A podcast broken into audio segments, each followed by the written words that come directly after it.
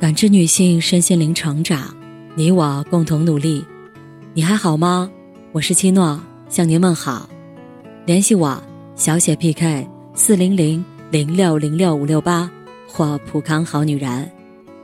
今天跟大家分享的内容是：富养自己的最好方式，好好睡觉。前段时间，微博上有个热门话题。富养自己的最好方式是什么？评论区内，一位网友的回答只有四个字，但却深深触动了我：好好睡觉。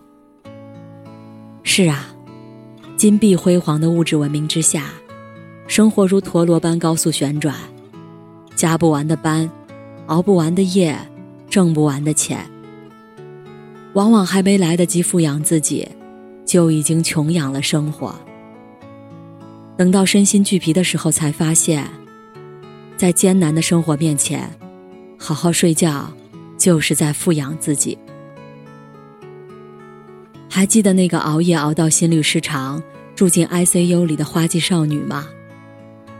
刚刚二十一岁的她，差点猝死在家里，胸闷的厉害，呼吸也困难，最难受的时候，吐了一地。被送到医院的时候，医生甚至边上心脏起搏器边断言：“再晚来几分钟，就救不回来了。”原来，因复习考试，他一连熬了好几个晚上，结果导致心肌大面积损伤，引发了心脏骤停。在住进 ICU 后，也几次差点活不下来。万幸。在经过整整七天的抢救后，他被医生从死神手中抢了回来。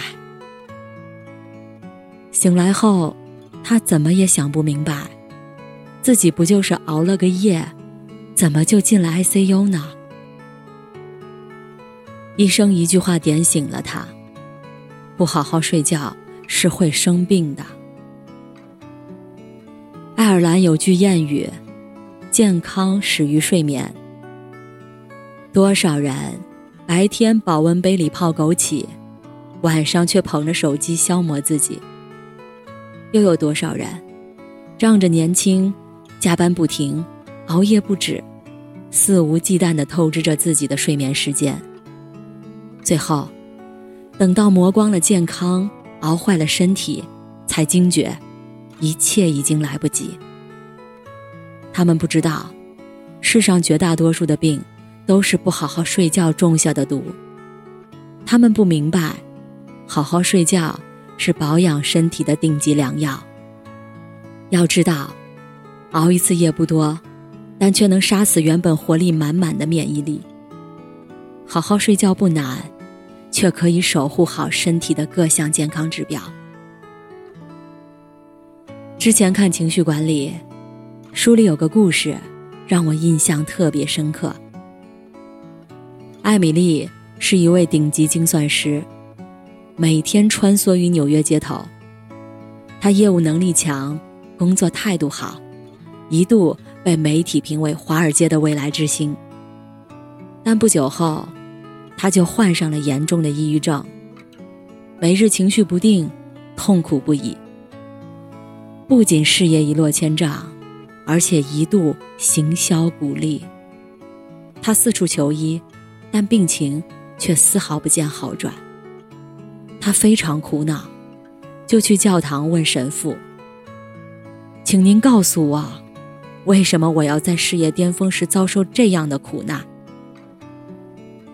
神父没有直接回答，而是反问：“你晚上都在做些什么？”他有点不解说。我在努力工作。神父反问：“那你什么时候调养情绪呢？”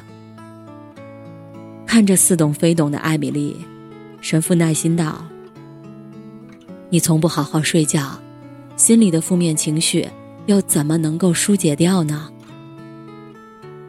听了神父的话后，他恍然大悟，于是便戒掉熬夜的习惯，每天按时睡觉。好好休息。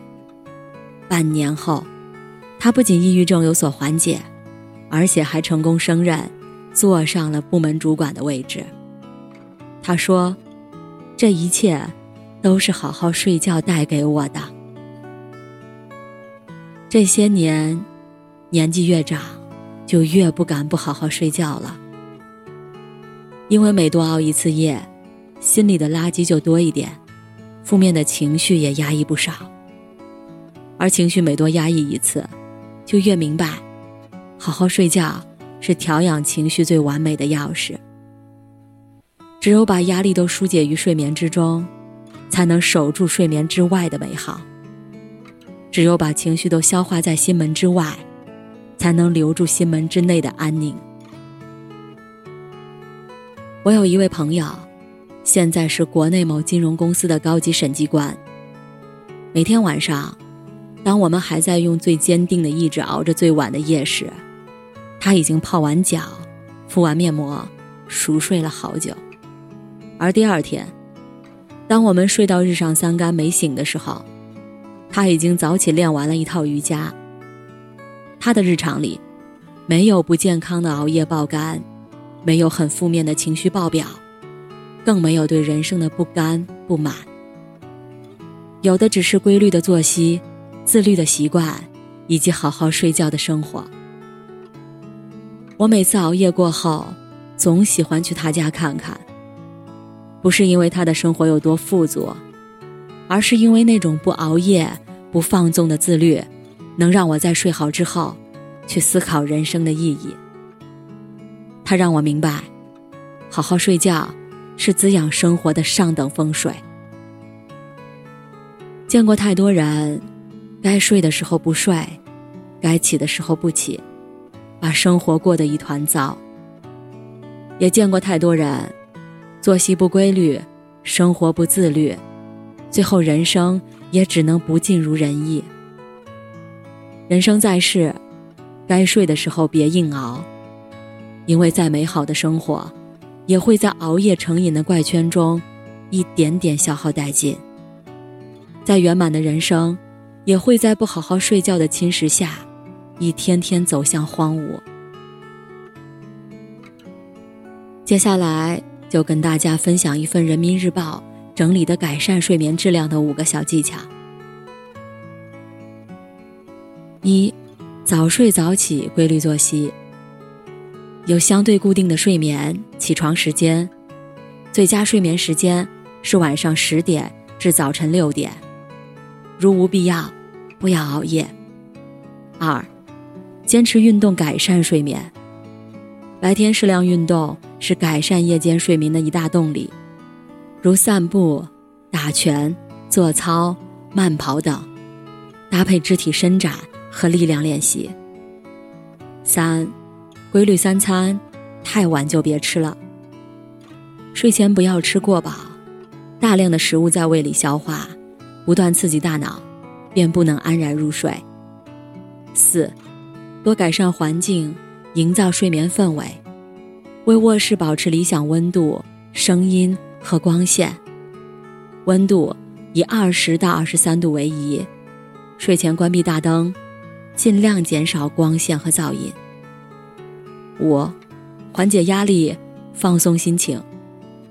睡前尽量保持身心的平静，可以选择看看书、听听舒缓音乐。很喜欢的一句话：“人生变好。”是从好好睡觉开始。漫漫人生路，睡得早才能保养身体，睡得饱才能调养情绪，睡得好才能滋养生活。愿你好好睡觉，过好自己的生活，富养自己的人生。感谢您的收听和陪伴。如果喜欢，可以关注我，联系我，参与健康自测。我们下期再见。